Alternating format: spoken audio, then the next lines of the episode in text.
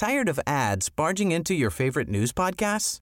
Good news. Ad-free listening is available on Amazon Music for all the music plus top podcasts included with your Prime membership. Stay up to date on everything newsworthy by downloading the Amazon Music app for free or go to amazon.com slash news ad free. That's amazon.com slash news ad free to catch up on the latest episodes without the ads. Escucha la H, Heraldo Radio.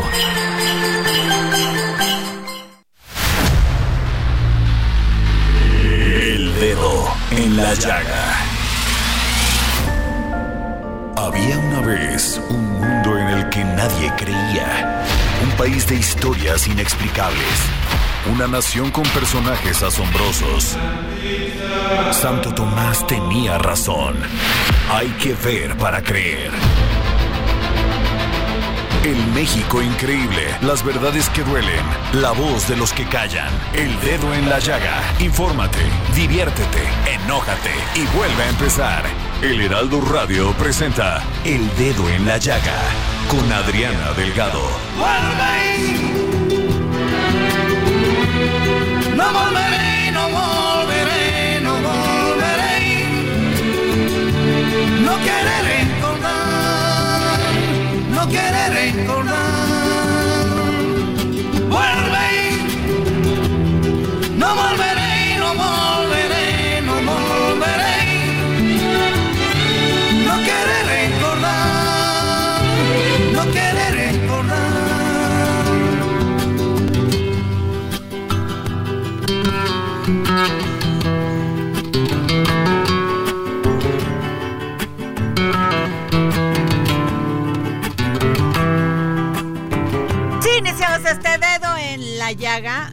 Además Samuel Prieto ya llega hasta esta mesa del dedo en la llaga.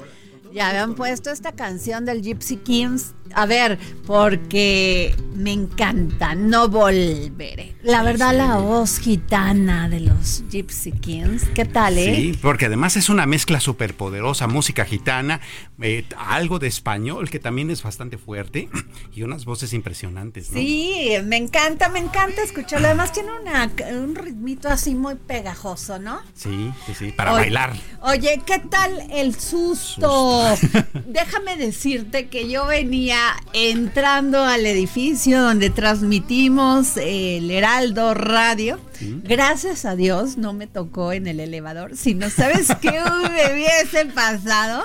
Bueno. ¿y al elevador? No, no, no, no, no, no, no, no. Yo que sufro de, sufro de claustrofobia. ¿Qué cosa? Bueno, no, Diosito me ayudó, porque la verdad si me hubiera quedado en pánico total. Sin duda, sin duda. Dicen que se sintió, bueno, el epicentro es en Puebla, cerquita, cerquita. Cerquita, sí. Sí, eso explica por qué, aunque no llegó ni a seis, estuvo en cinco y algo, el, la magnitud, pues se sintió el jalón bastante fuertecito, ¿no? Digo, yo eh, estoy eh, generalmente a, mu- a muy pocas cuadras de aquí, y pues sí, en donde yo estaba sí se cayeron algunos vasos y, y hubo algo de histeria ahí, ¿no? Entre, entre los vecinos, pero pues sí, es que estos epicentros cercanos hacen que se magnifique todavía más. Así ¿no? es, pues bueno, no hubo ningún, este, ninguna vida que lamentar. Afortunadamente. Fue nada más el movimiento. La verdad, este, fíjate que de inmediato la alerta sísmica Sí. funcionó perfecto. Todo mundo bajó de este edificio donde transmitimos, el, Sí. el edificio Karachi. Y bueno, pues todo muy bien. La verdad, todos muy este, ordenaditos, como deben de ser. Este, como debemos de comportarnos Sin en duda. estos, en estos, pues, en esta zona sísmica que es la Ciudad de México, ordenados, a- este, eh, seguir las instrucciones que se nos da. Claro. Eso habla mucho de la buena educación que hemos ido eh, generando sí, ¿eh? con, la, con, con la experiencia, ¿no? En cuanto a estas situaciones. Así es. Oye, Samuel, pues déjame decirte antes de irnos a nuestro resumen informativo que la Fiscalía General de la República detiene a René Gavira por fraude de casi 20 mil millones de pesos en Segalmex. Así es. Por fin, Por fin. por una, fin, ¿no? o sea, anduvo paseándose tres años Impune. impune. Y son dos datos bien interesantes. Primero, que detienen a este señor, que era el director financiero, el director eh, administrativo de, de la empresa, lo cual lo hace como el más directamente responsable. Y segundo, que el dato ya creció, nos habíamos quedado en 15 mil millones, ya, van, ya vamos en 20, ¿no? Ya, no, y los que van a seguir cuando termine el sexenio, ¿no? Sin duda. Yo creo que ahí ya no pudo hacer nada el presidente, ya la presión era era muy fuerte Claro. porque los señalamientos de este eran directos y además este comprobados. Sí, sí, no había o manera sea, no de- había manera que pudieran seguir salvando a este señor. Y bueno, pues esto está desde, desde noviembre del 2022 que realmente se dio a conocer este escándalo este en Segalmex, en Liconza, en Así. Liconza y todo esto. Así es. Hay un detallito, sin embargo, que es digno de comentar, porque de repente el diablo está en los detalles. A ¿no? ver. Y es el hecho de que hay un video por ahí circulando del periodista eh, eh, Cortés con respecto a esto. Eh, eh, se ve la detención incluso, pero junto a él aparece una foto del, de este señor Gavira ya detenido dentro de la camioneta de la FG FGR, Sí. pero no le tapan los ojos. Y ya ves que luego acusan de que hay problemas con el debido Ah, proceso. es eso. A ver, que no les va, nos No vayan, nos a, vayan a salir, salir con algo ahí, Que ¿no? le taparon los ojitos a este ángel Así es. llamado René Gavira. Así y es. entonces, a ver, aleguen este fallas en el debido proceso. Sí, y por eso nos lo andan bueno, soltando, pues ya ¿no? se los dijimos nosotros. Así es. A ver, ojo con este tema, ¿no? Así es. Oye, Samuel, pues nos vamos a nuestro primer resumen informativo con el gran Héctor, Héctor Vieira. El presidente Andrés Manuel López Obrador prevé presentar antes de que se acabe el año una nueva iniciativa para que la Secretaría de la Defensa Nacional mantenga la administración de la Guardia Nacional. Mandatario adelantó que en febrero de 2024 presentará las iniciativas de reforma electoral para reducir el presupuesto al INE y desaparecer las juntas locales electorales y la del Poder Judicial, a fin de que los ciudadanos puedan elegir mediante el voto a jueces, ministros y magistrados. El titular de la Secretaría de Desarrollo Urbano, Román Meyer, dio a conocer que hasta el momento se han emprendido más de mil obras de mejoramiento urbano en 26 estados de la República. Por acuerdo del titular de la Fiscalía General de la República, Alejandro Gertz Manero, desde hoy los agentes del Ministerio Público Federal podrán pedir a jueces federales que autoricen la obtención de datos personales sensibles que sirvan para integrar carpetas de investigación o la acreditación de delitos.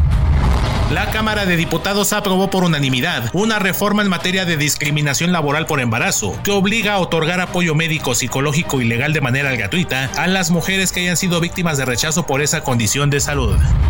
Tras darse a conocer que la Suprema Corte de Justicia de la Nación aceptó conocer el recurso promovido por la Fiscalía General de la República contra la liberación de Mario Aborto Martínez, el abogado Jesús González Schmal confió en que el ministro Jorge Pardo Rebolledo deseche la impugnación al amparo otorgado al asesino confeso de Luis Donaldo Colosio, candidato del PRI a la presidencia de la República en 1994. Frente a las elecciones del próximo 2 de junio, las autoridades federales de seguridad, en coordinación con el Instituto Nacional Electoral, tienen el objetivo de concretar una reacción inmediata de operación 24-7 ante cualquier amenaza. Un tribunal de apelación ratificó la sentencia absolutoria en favor de Rosario Robles Berlanga por el caso de la estafa maestra. El primer tribunal colegiado de apelación en materia penal del primer circuito refrendó la sentencia absolutoria que pone fin al proceso e impide una nueva persecución penal en contra de Robles Berlanga respecto del juicio por el que pasó tres años en prisión, acusada de haber cometido ejercicio indebido del servicio público y ser responsable del desvío de más de 5 mil millones de pesos cuando fungió como titular de las Secretarías de Desarrollo Social y de Desarrollo Agrario Territorial y Urbano. Y regresamos aquí al dedo en la llaga, son las 3 de la tarde con 8 minutos. Y bueno, este 4 de diciembre, Samuel, de este año, el senador Napoleón Gómez Urrutia visitó Alstom, empresa francesa en Ciudad Sagún, Hidalgo, donde se está construyendo por manos mexicanas y más de 1.500 trabajadores, trabajadores perdón, de la sección 200 del Sindicato Nacional de Trabajadores Mineros, Metalúrgicos, Siderúrgicos y similares de la República Mexicana, el Tren Maya. Así y es. tengo la línea al senador Napoleón Gómez Urrutia. Senador, ¿cómo está? Muy buenas tardes. Buenas tardes, Adriana. Me da mucho gusto. Igualmente. Saludarte a ti y a tu auditorio. Muy- oiga, pues qué gran noticia, ¿eh? Qué gran noticia que están ustedes participando, porque efectivamente sí es una garantía los trabajadores mexicanos y más los trabajadores de esta sección 200 del Sindicato Nacional de Trabajadores Mineros. Efectivamente, más que eh, una garantía, una contribución, somos los que lo estamos fabricando. El 100% de los eh, trenes, de los eh, carros eh, que dirigen estos trenes, están fabricados en Ciudad Sagún Hidalgo por trabajadores miembros de la sección 200 de nuestro Sindicato Nacional de Trabajadores Mineros, Metalúrgicos y Cirúrgicos de México. Y son de una alta calidad, de una este, verdaderamente excepcionales, eh, que están incluso exportando a muchos otros países otro tipo de trenes y carros también de ferrocarril.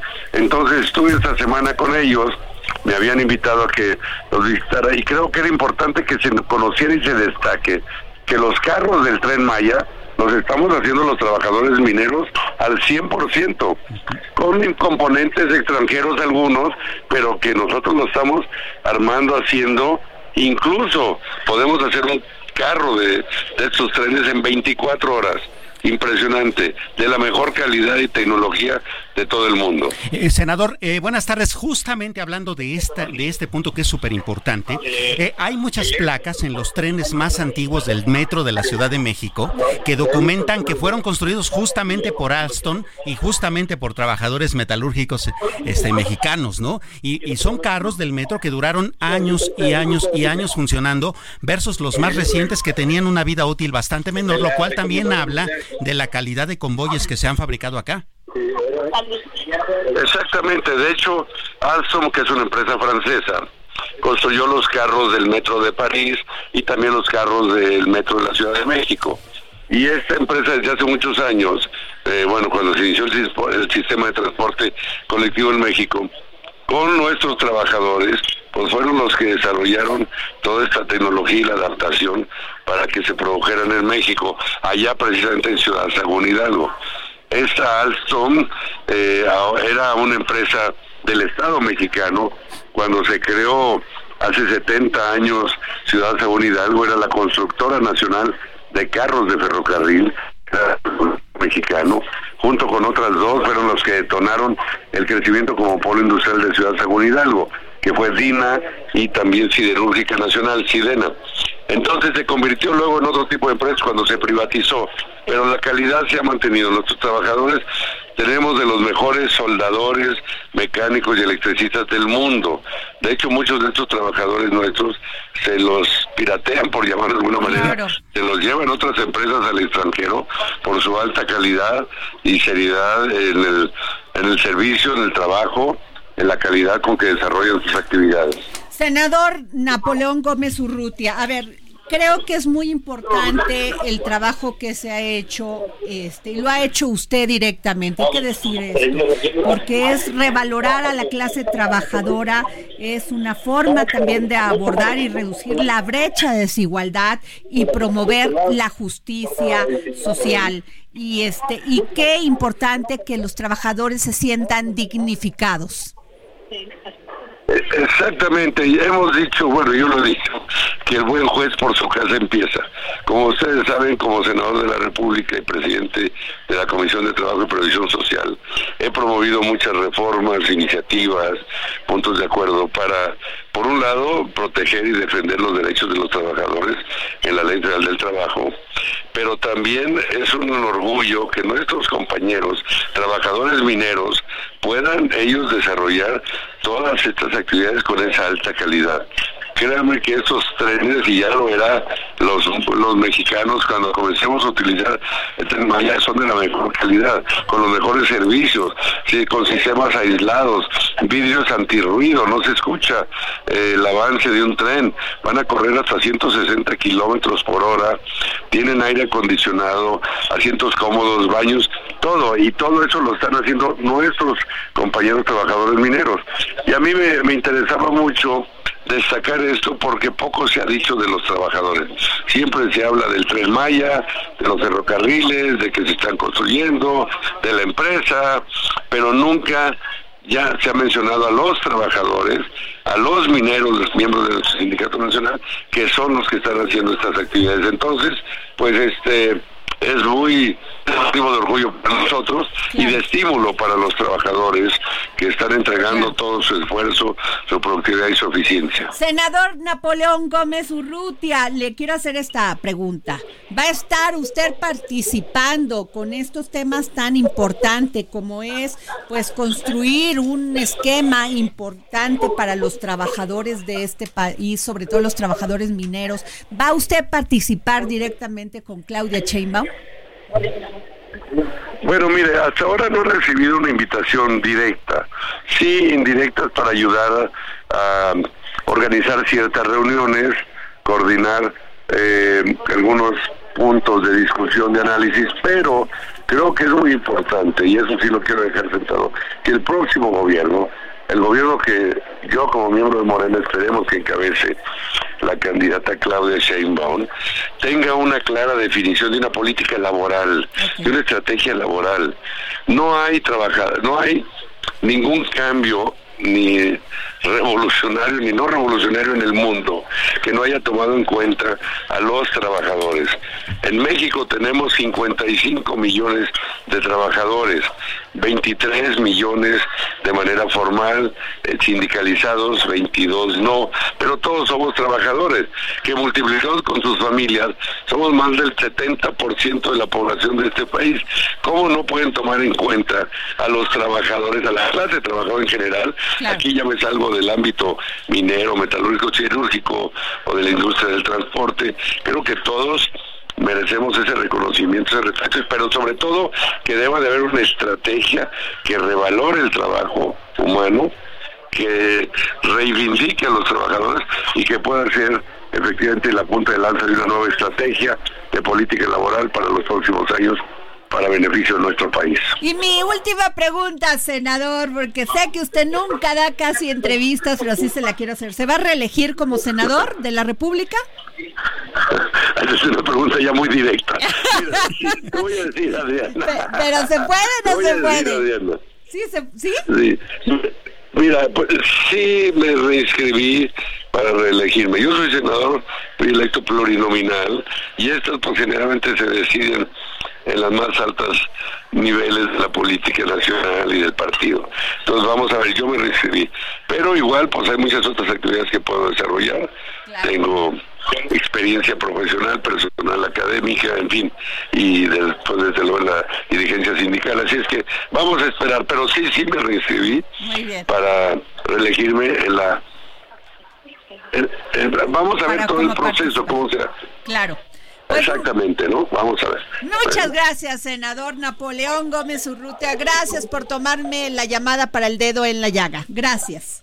Claro que sí, gracias. Y yo seguiré todo el proceso hasta que lleguemos a toda la terminación en las elecciones del 2 de junio. Muy bien, senador. Muchas, gracias. Muchas gracias. Samuel Prieto, pues ahí está. ¿Sí se va a reelegir? Sí, sí, está, está en la terna o en las pues, listas. Bueno, va, dice, no me han invitado directamente, pero estoy participando y apoyando, ¿no? En todo lo que es, pues será la propuesta laboral de Claudia Chembaum, ¿no? Sí, sin duda, y más ahora que ya está armado el equipo de, justamente de la precandidata para los diferentes temas que va a abordar su plataforma electoral. Ahí es donde entran justamente las especializaciones de cada uno de ellos. Así es. Pues a ver, Samuel, fíjate que en 2023 se registraron 500 que yo creo que son pocos, casos más de violencia familiar, de violencia, de delincuencia o más. Yo creo que esto se quedó corto en este dato, nada más de violencia familiar. Imagínate los casos de delincuencia, de narcotráfico, de toda la violencia que ha existido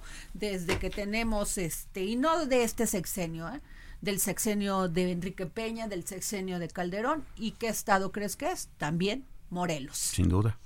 Y fíjate que ayer un grupo de, de, ciudadanos de Cuautla, integrantes del colectivo por la paz con dignidad, acudió a la Ciudad de México para solicitar a las autoridades federales acciones efectivas a fin de frenar a los grupos delictivos que amenazan la paz social. Ahí está la población saliendo a defenderse con lo que pueden, Samuel. Claro. Mientras en muchos, bueno, el gobierno federal se, di- se dedica muchas veces a criminalizar y dejar relegada su responsabilidad en el tema de la seguridad. Sin duda alguna. Cuando queda claro y está ya demostrado que hay eh, eh, bastantes cosas eh, que trabajan como un efecto dominó. En el ejemplo de El Salvador que tú eh, comentabas el otro día, por ejemplo, fíjate, ellos metieron a los delincuentes fuertes, a los pandilleros a la cárcel. Lo interesante no nada más es que se deshicieron de esa delincuencia, sino que la del- que la violencia en general bajó en todos los sentidos. Claro. Esta semana El Salvador cumplió 500 días, 500 Sin un solo homicidio, asesinato ni nada. Lo que incluye feminicidios, ¿eh? Claro. Lo cual significa que combatiendo la delincuencia grande, también quitas la, la, Claro, la- la violencia familiar y también quitas la descomposición Samuel social, por supuesto, Pero ¿no? fíjate que tengo en la línea a don Jorge Juárez, integrante del colectivo por la paz con dignidad en Cuautla. Don Jorge, gracias por tomarme la llamada. Ah, creo que tenemos un problemita, se cortó la, la- la Se llamada, cortó pero ya la estamos conectando. Bueno, pues terrible, Samuel, porque fíjate, ellos señalaron que Cuautla, que se han registrado más de 150 asesinatos. Esto unado con lo que pasa en todo el estado. Por supuesto. Y el gobernador paseando, queriéndose registrar a una contienda en la Ciudad de México. Así es. O sea, no se ve. Claro. Don Jorge, no lo No, tenemos. todavía no tienen. Y sí, es, es- es justamente eso, ¿no? Eh, Morelos, que es uno de los estados que lamentablemente tienen mayores problemas, por ejemplo, de secuestro, de crimen organizado, de paso de, de- de grupos delictivos, es justamente cómo sintoniza también con esta descomposición social que da con la violencia familiar. Don Jorge Juárez, ¿cómo está? Muy buenas tardes. Buenas tardes, Adriana. Buenas tardes, Don Samuel. Jorge, pues cómo lamentamos que se tengan ustedes que defender que no- el, el- el- es responsabilidad del Estado generar todas las condiciones para que ustedes se sientan seguros. Sí, exacto. Eh, hay una situación bastante complicada en la ciudad de Cuautla, Morelos, y pues hemos tratado de organizarnos para presentar una serie de propuestas y un llamado a las instituciones del Estado y a la sociedad misma.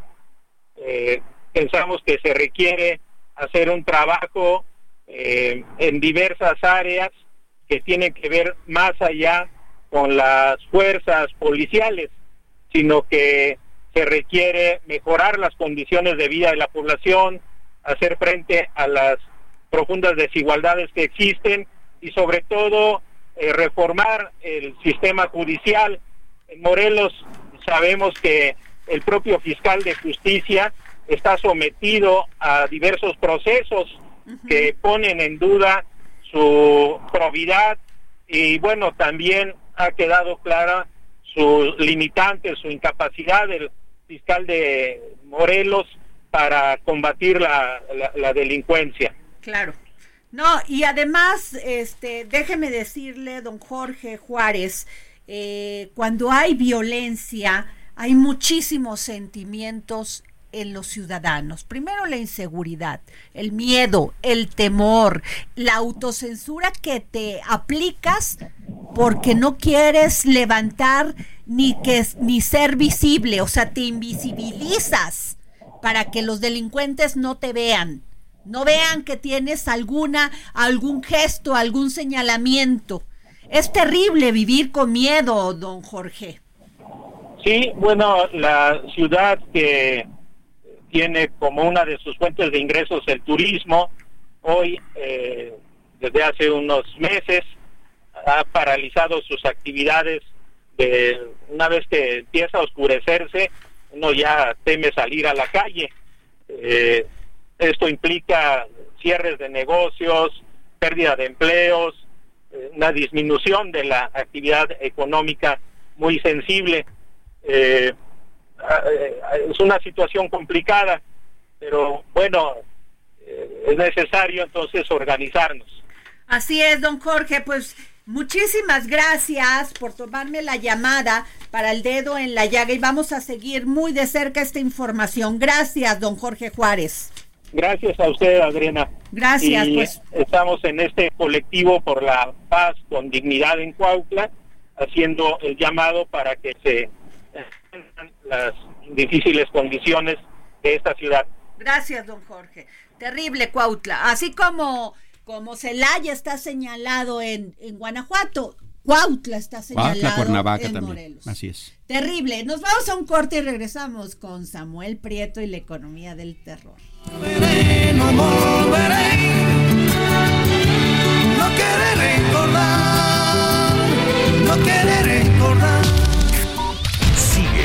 Adriana Delgado en su cuenta de Twitter. Arroba Adri Delgado Ruiz. Además, te invitamos a enviar tus opiniones y comentarios en texto o por mensaje de audio a través de WhatsApp al 55 2544 3334. Y si quieres escuchar El Dedo en la Llaga de El Heraldo Radio, en cualquier momento y donde quiera que te encuentres, descarga el podcast disponible en Spotify y iTunes.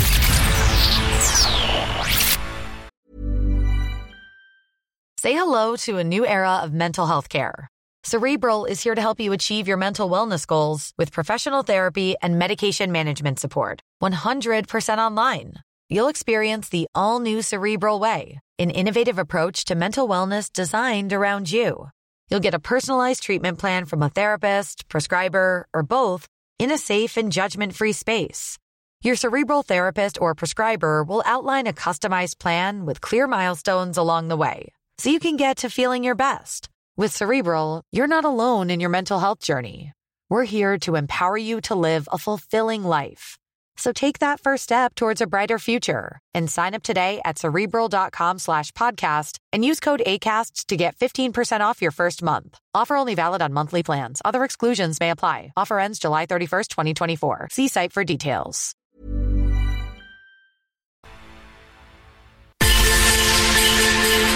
Escucha la H, Heraldo Radio.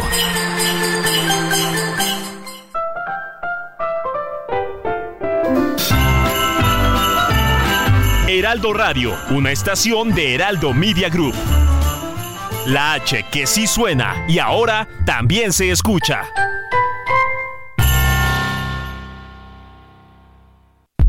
Sigue a Adriana Delgado en su cuenta de Twitter en arroba Adri Delgado Ruiz. Y envíanos tus comentarios vía WhatsApp al 55 25 44 33 34 o 55 25 02 21 04. Adriana Delgado entrevista en exclusiva al historiador y divulgador cultural Enrique Ortiz García. ¿Qué papel juegan aquí? Porque también no se habla de ello. Después de la conquista, cuando, bueno, antes de la conquista, pero cuando llega Hernán Cortés, de los africanos que llegaron con Es, él. es curioso. ¿Cómo por- se mezcla con, con, Sí. con nuestra cultura? Y nadie habla de ellos, Sí. salvo que se quedaron en Veracruz y No, y, y hubo conquistadores africanos, Adriana, y pocas veces se habla de, de- de esto. Esto es- incluso un príncipe o rey este, africano, Yanga. Sí, ah, también eso, ¿no? Eh, eso ya en el siglo XVII, pero refiriéndonos, por ejemplo, al periodo de la conquista, Ajá. sabremos que hubo al menos, bueno, varios conquistadores africanos, porque los españoles llegaban aquí con sus esclavos, mulatos y africanos, algunos de los cuales después fueron hombres eh, que fueron liberados. Y ahí veías a los mulatos y africanos combatiendo en contra de los mexicas. Juan Garrido, uno de ellos. Juan Garrido, hombre de relevancia, es, que dice la crónica popular que él es el primero en sembrar trigo en el Valle de México, hombre que funda la ermita de los mártires, donde actualmente está el templo de San Hipólito, que fue el lugar donde se dio la peor masacre durante la Noche Triste, y levanta este, esta ermita de los mártires hacia los mártires españoles que fueron asesinados en la Noche Triste. También, por ejemplo, entonces, ellos también jugaron un rol muy importante durante la conquista. Pero son apocados por los españoles, son ignorados. Siempre fueron los Siempre. esclavos. Jueves, 10.30 de la noche, El Dedo en la Llaga, Heraldo Televisión.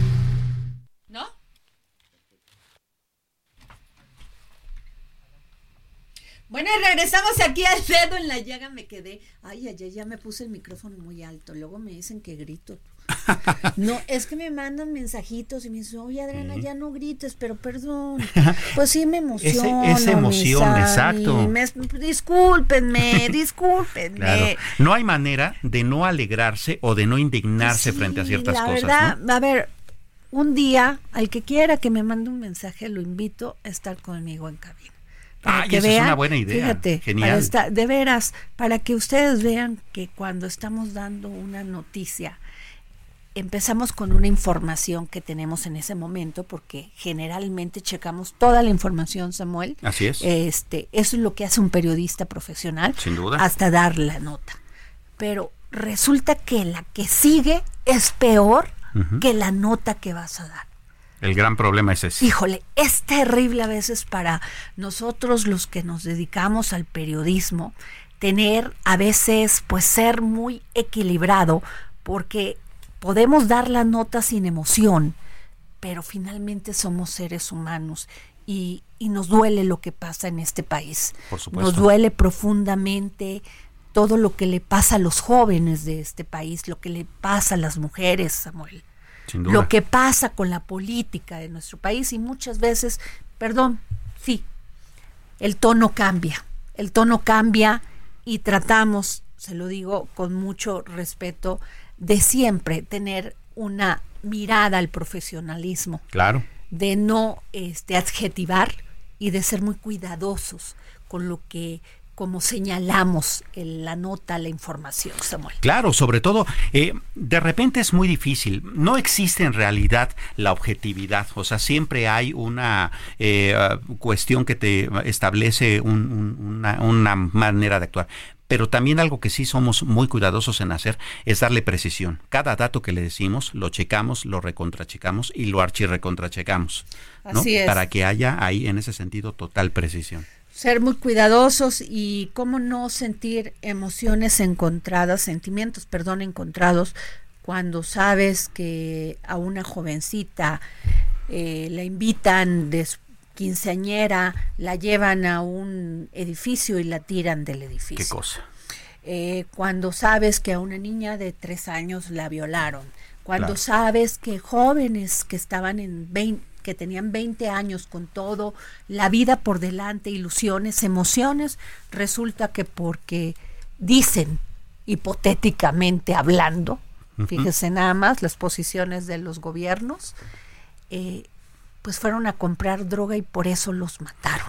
O sea, qué Cuando irresponsable. Es responsabilidad del, del Estado darnos seguridad, Sammy. Para eso pagamos impuestos. Exactamente. Porque si no, pues tú te contratas tu propia seguridad y a ver qué pasa. Y se vuelve la ley del revólver, ¿no? Así es. Qué Entonces, bueno, nos vamos a nuestro segundo resumen informativo. El tráfico de drogas por sí solo genera cada año 100 mil millones de dólares que fluyen a través del sistema financiero de Estados Unidos, reconoció Janet Yellen, secretaria del Tesoro de ese país. El combate al trasiego de sustancias ilícitas, en particular el fentanilo, y las ganancias generadas por esa práctica fueron los temas centrales en los encuentros que sostuvo con autoridades de la Secretaría de Hacienda, el Banco de México y miembros de los servicios financieros. Hasta el momento, la Secretaría de la Función Pública ha iniciado procedimientos de responsabilidades administrativas relacionados con menos de 10% de los más de 15 mil millones de pesos de recursos públicos observados por la Auditoría Superior de la Federación en 2019, 2020 y 2021 como posibles irregularidades en la gestión financiera de seguridad alimentaria mexicana Segalmex y sus empresas Liconza y Diconza. El gobierno de Chihuahua que encabeza la panista María Eugenia Campos Galván no ha indemnizado a por lo menos siete familias de la comunidad Raramuri de Choreachi debido a la omisión en proporcionar servicios de salud a bebés y menores de 5 años que murieron por desnutrición entre octubre de 2019 y junio de 2020, cuando era mandatario el ahora expanista Javier Corral Jurado, por lo que la reparación del daño no se ha realizado. Integrantes del colectivo por la paz con dignidad en Cuautla, Morelos, denunciaron que en la actualidad viven días trágicos por la delincuencia que ha provocado una incesante pérdida de vidas humanas, jóvenes en su mayoría, mujeres e incluso niños. Las lluvias del Frente Frío número 13 causaron diversas afectaciones en al menos nueve municipios del sur de Veracruz, así como en la región de los Tuxtelas y la Sierra de Santa Marta.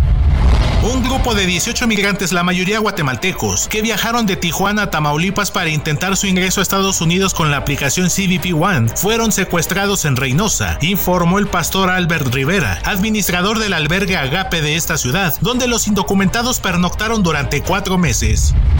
El peso inició la sesión de este jueves cotizándose alrededor de 17 pesos con 34 centavos por dólar, mostrando una depreciación de 0.4%, equivalente a 6.9 centavos, con el tipo de cambio tocando un máximo de 17 pesos con 38 centavos y un mínimo de 17 pesos con 26 centavos por unidad. Bueno, y regresamos aquí al dedo en la llaga y fíjense que hace un mes el Instituto Nacional de Migración, Samuel, ordenó la suspensión de traslados y devoluciones de migrantes en situación irregular por falta de dinero en el Instituto Nacional de Migración. Qué cosa. Terrible. Pero a esto voy con esta información. Un grupo de 18 migrantes, la mayoría guatemaltecos, que viajaban de Tijuana a Tamaulipas para intentar su ingreso a Estados Unidos con la aplicación CBP One, fueron secuestrados en Reynosa, informó el pastor Albert Rivera, administrador del albergue Ágape de esta ciudad, donde los indocumentados pernoctaron durante cuatro meses. Cuando escuchas, lees esta noticia, no haces más que sentir muchísimo coraje.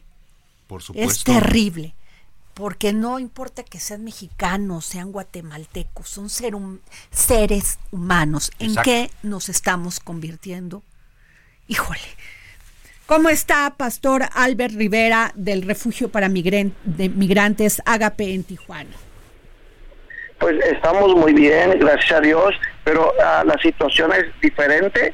Son 11, ah, son 11 mexicanos que A fueron ver. secuestrados y, si- y siete eran de Guatemala. Ok. La mayoría son mexicanos. Qué triste. Sí, sí. Pues, híjole, no importan las nacionalidades, Pastor, sencillamente son seres humanos.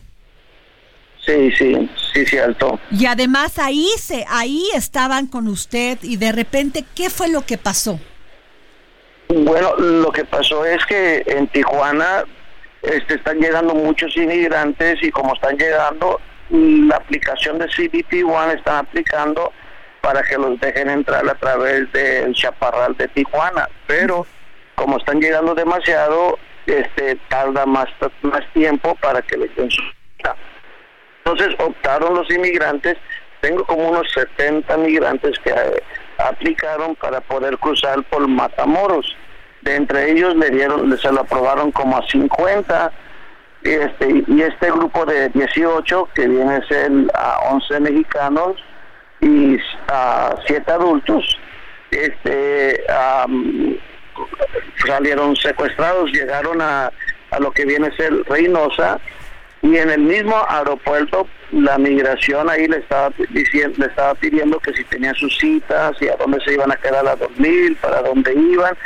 Se puso a llamar por teléfono, no sabemos a quién, este migra este la migración ahí en el aeropuerto, llegó la Guardia Nacional, les dijo que también que para dónde iban, este y también este a dónde se iban a quedar y todo y empezó a textar, a textear la Guardia Nacional Luego lo llevaron con los taxistas. Los taxistas les piden a, este, a los inmigrantes que vienen pruebas, evidencias que, que ellos tienen citas de CBP One.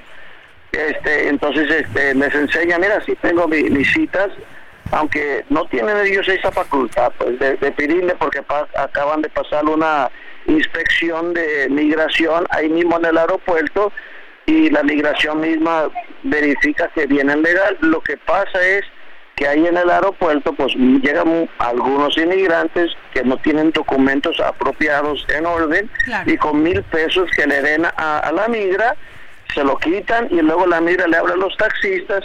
Bueno, ahí en lo último compraron el DC y salieron secuestrados, pues sal- salieron secuestrados todos los migrantes. Qué terrible.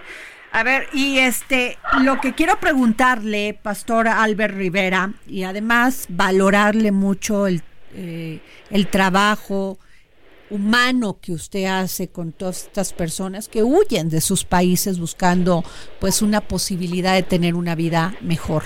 Y hay denuncias sobre esto. ¿Saben ustedes quiénes fueron estas, quiénes son los mexicanos, quiénes son los guatemaltecos? Porque con esta lógica, Samuel Prieto del, del gobierno federal de decir que la gente debe, este, pues, si muere porque va a buscar droga o va a buscar pasar al, al eh, la frontera de Estados Unidos, pues estamos culpa, en ¿no? situaciones terribles. ¿Hay denuncias sobre esto, Pastor Albert Rivera? Ah, nosotros entregamos todos los ah, nombres de los niños, de los adultos, todos de los que fueron este, secuestrados, se lo entregamos a las autoridades, aún este, con un periodista este, conocido que va a las mañaneras con el presidente, le mandé yo todos los nombres y también este que nos echara una, una mano para tratarlos de liberar a estos inmigrantes. Ya cuando los ah, los familiares pagaron más de medio millón de pesos para soltar a los 18, este, llegaron a soltar a 17. Cuando soltaron a los 17, los otros yo le pedí a las autoridades federales, yo estoy en un mecanismo de protección de activistas de derechos humanos, de periodistas, y le pedí socorro que nos ayudara. Solamente ya están libres, están en un lugar, pero pues este, necesitaba yo unos escoltas para ir por los 17 y sacarlos de ahí. Este, la- ah, ahí mismo en el aeropuerto le pedí ayuda, migración mexicana no, no tenía voluntad, ahí también se lo dije a la Guardia Nacional, yo sé dónde están los recién secuestrados que los soltaron, nomás necesito unos escoltas para sacarlos tampoco. ¿Y no los han apoyado? No, no nos apoyaron, fui al CIN. El CIN tiene- eh, es el albergue federal del gobierno, tampoco nos quisieron brindar unos ah, escoltas. Entonces este yo eh, hablé al mecanismo y en el mecanismo solamente con mi botón de, de pánico, con un GPS, nosotros lo hicimos sacar. Ya cuando íbamos a sacarlo a los 17, como a la media hora antes, nos dicen que soltaron al, a la última inmigrante y llegamos este a, a sacar de ahí a los 18. Terrible lo que está pasando, Pastor Albert Rivera. Eh, vamos a seguir muy de, muy de cerca todo este trabajo humanitario que hace usted. Muchísimas gracias y estamos muy pendientes. Dale, muchas gracias, le agradezco mucho. Pues aparentemente sí lo soltaron, pero mira lo que tiene que hacer un, un, un, un, este, un pastor, Albert Rivera, del Refugio para Migrantes Agape, Agape en Tijuana, y no la autoridad. Y va y tiene que andar buscando voluntarios que los ayude a recuperar a los, a los migrantes que en su mayoría son mexicanos. Claro, y pasa en todos los sentidos. O sea, un pastor haciendo el trabajo de la autoridad, madres buscando a sus hijos, que es trabajo de la autoridad, este, personas denunciando y resolviendo crímenes, que es trabajo de la autoridad. Pues entonces, ¿para no, qué la pero tenemos, no? además, seguramente van a decir que porque los secuestraron, pues si andaban allá queriéndose pasar al otro. ¿no? pero además el gobierno federal sí presume todas las remesas que llegan de estas personas que se van a trabajar al, a Estados Unidos porque aquí Exacto. no encuentran posibilidades de crecer profesionalmente, económicamente y hasta Claro. emocionalmente. Claro, pues en la economía del terror, en un rato más que Bueno. indiques, te voy a hablar justamente de cómo las remesas también son un terror. Bueno, pues nos vamos. Fíjate que Claudia Juárez nos hizo una gran este, cápsula informativa sobre este escándalo misógino en la Fórmula 1. La jornada de la Fórmula 1 de este miércoles estuvo marcada por la comunicación de la Federación Internacional del Automóvil en la que dieron a conocer el inicio de una investigación al matrimonio de Susi y Toto Golf ante un posible conflicto de interés que se haya derivado en fugas de informaciones confidenciales dentro de la pareja en la que ella es la directora de la Fórmula One Academy y por tanto miembro de la Fórmula One Group y él es jefe del equipo Mercedes. Todo este suceso se encuentra como fuente principal en un artículo de prensa en el que se hace alusión a un temor por parte de los equipos de la parrilla ante la proximidad de Toto Golf con los organismos rectores de la Federación Internacional del Automóvil y la Fórmula One Group, después de la última reunión de la Comisión de la Fórmula 1 en el Gran Premio de Abu Dhabi, un foro en el que otros medios han hecho alusión directa al conocimiento de Toto Golf de información privilegiada y secreta sobre las auditorías realizadas por la Federación Internacional del Automóvil sobre el techo presupuestario de los equipos. Como era de esperarse, Susie Golf, ex piloto y directora de la Fórmula One Academy, reaccionó a estas acusaciones y dijo sentirse profundamente insultada porque se pone en duda su integridad, especialmente cuando este asunto parece tener sus raíces en un comportamiento intimidatorio y misógino, y que se centra en su estado civil más que en sus capacidades. Sin embargo, en la jornada de hoy, como respuesta y apoyo a Susie Golf, todos los equipos de la parrilla negaron las presuntas molestias y preocupaciones que según la Federación Internacional del Automóvil han propiciado esta investigación recalcando su confianza en la directora de la Fórmula One Academy. Entonces la pregunta sin respuesta aún es ¿de dónde o por qué salió este tema? Sin embargo, algo que nos queda claro es que el sexismo y la misoginia son factores dominantes en la censura de género y lo que es peor, sigue presente en todos los niveles. ¿Qué, tal, Samuel? De verdad, qué tema. Ahora, ¿cuál es lo que alegan? ¿Qué es lo que alegan? Porque... Que ella, siendo directiva de Fórmula 1, este, es la esposa de un jefe de equipo y entonces le pasa información privilegiada. Pero el problema está en que esta acusación lanzada por la revista Business F1, es una especulación, no tiene prueba alguna. Y lo que es más, en su pie de foto del artículo hasta pone que esas son conversaciones de almohada entre ella y su marido. ¡Válgame Dios! De ese nivel. Y sin una sola prueba, ni solamente eh, acusaron. Entonces, o sea, todo para descalificarla para descalificarla, siendo que ella es la principal impulsora actual de que haya mujeres en el automovilismo mundial. Ella, como directora de la F1 Academy, que mm, tuvo su primera temporada este año, por ejemplo, tuvo como campeona a la española, a, la española Marta García, que el próximo año ya va a correr en, la Fórmula Regional Europea.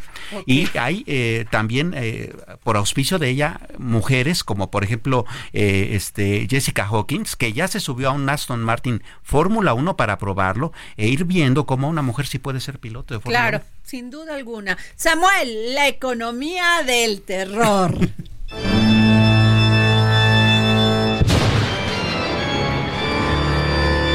Economía del terror. ¡Vámonos con todo! Con todo.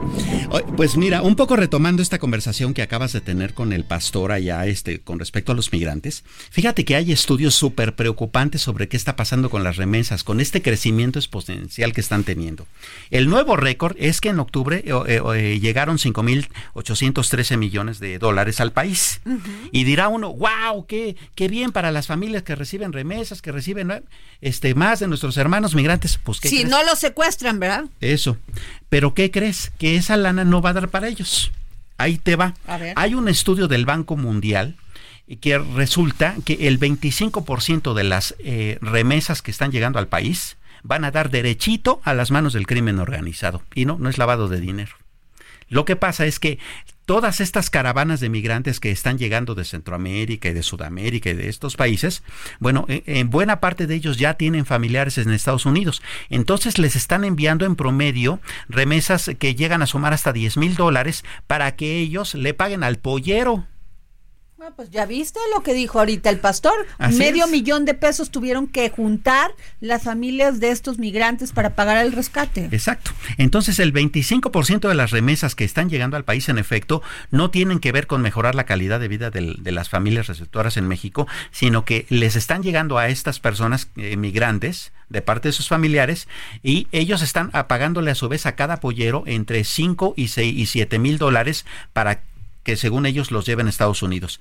Esa tarifa, de hecho, ha aumentado hasta 10 mil, considerando que ahora eh, ellos dicen que pues tienen más problema para pasarlos este, por la frontera, por todo el cierre fronterizo que ha estado haciendo. Significa que si ellos le pagan al pollero 10 mil dólares, estamos hablando de 180 mil pesos mexicanos. Es una lana, porque pues además los que pasen son bastantes. Entonces, eh, no, no es cierto que la, que la calidad de las familias mexicanas, la calidad de vida eh, de las familias mexicanas que reciben reciben remesas esté creciendo eh, porque aumenten las remesas. Es más bien un gran problema que tiene que ver también con todo este fenómeno mafioso eh, en el que se inmiscuye también eh, el crimen organizado. Y por otro lado, también hay que decir que ya lo habíamos dicho en algunas ocasiones en esta mesa de trabajo, que las familias que sí reciben remesas legítimamente para sostener su vida acá en el país, pues tampoco es que estén mejorando su calidad de vida por dos razones. Por la inflación mexicana, que de nuevo bueno, volvió a crecer en este mes. Pusiste una en la red X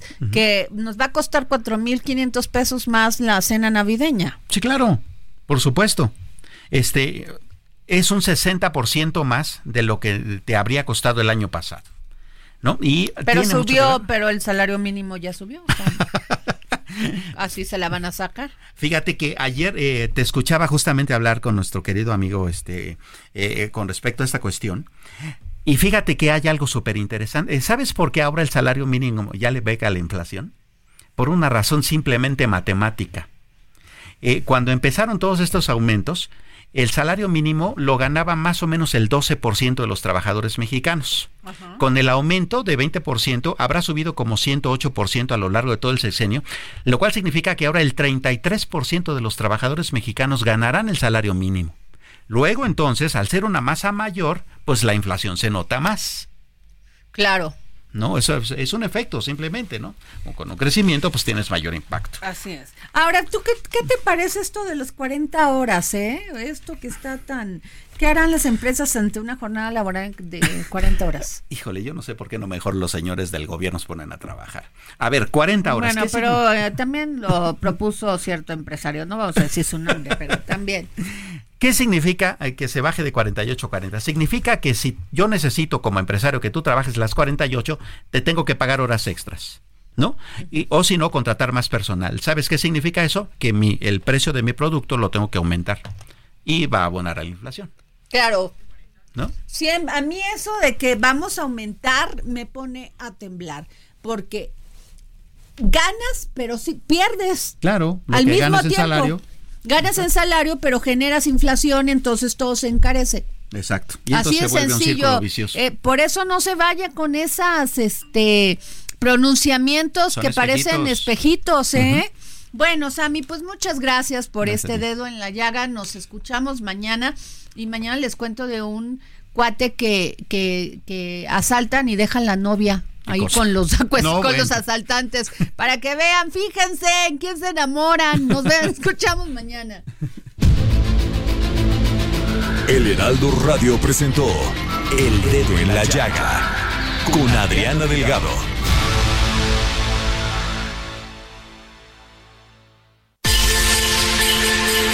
Escucha la H, Heraldo Radio.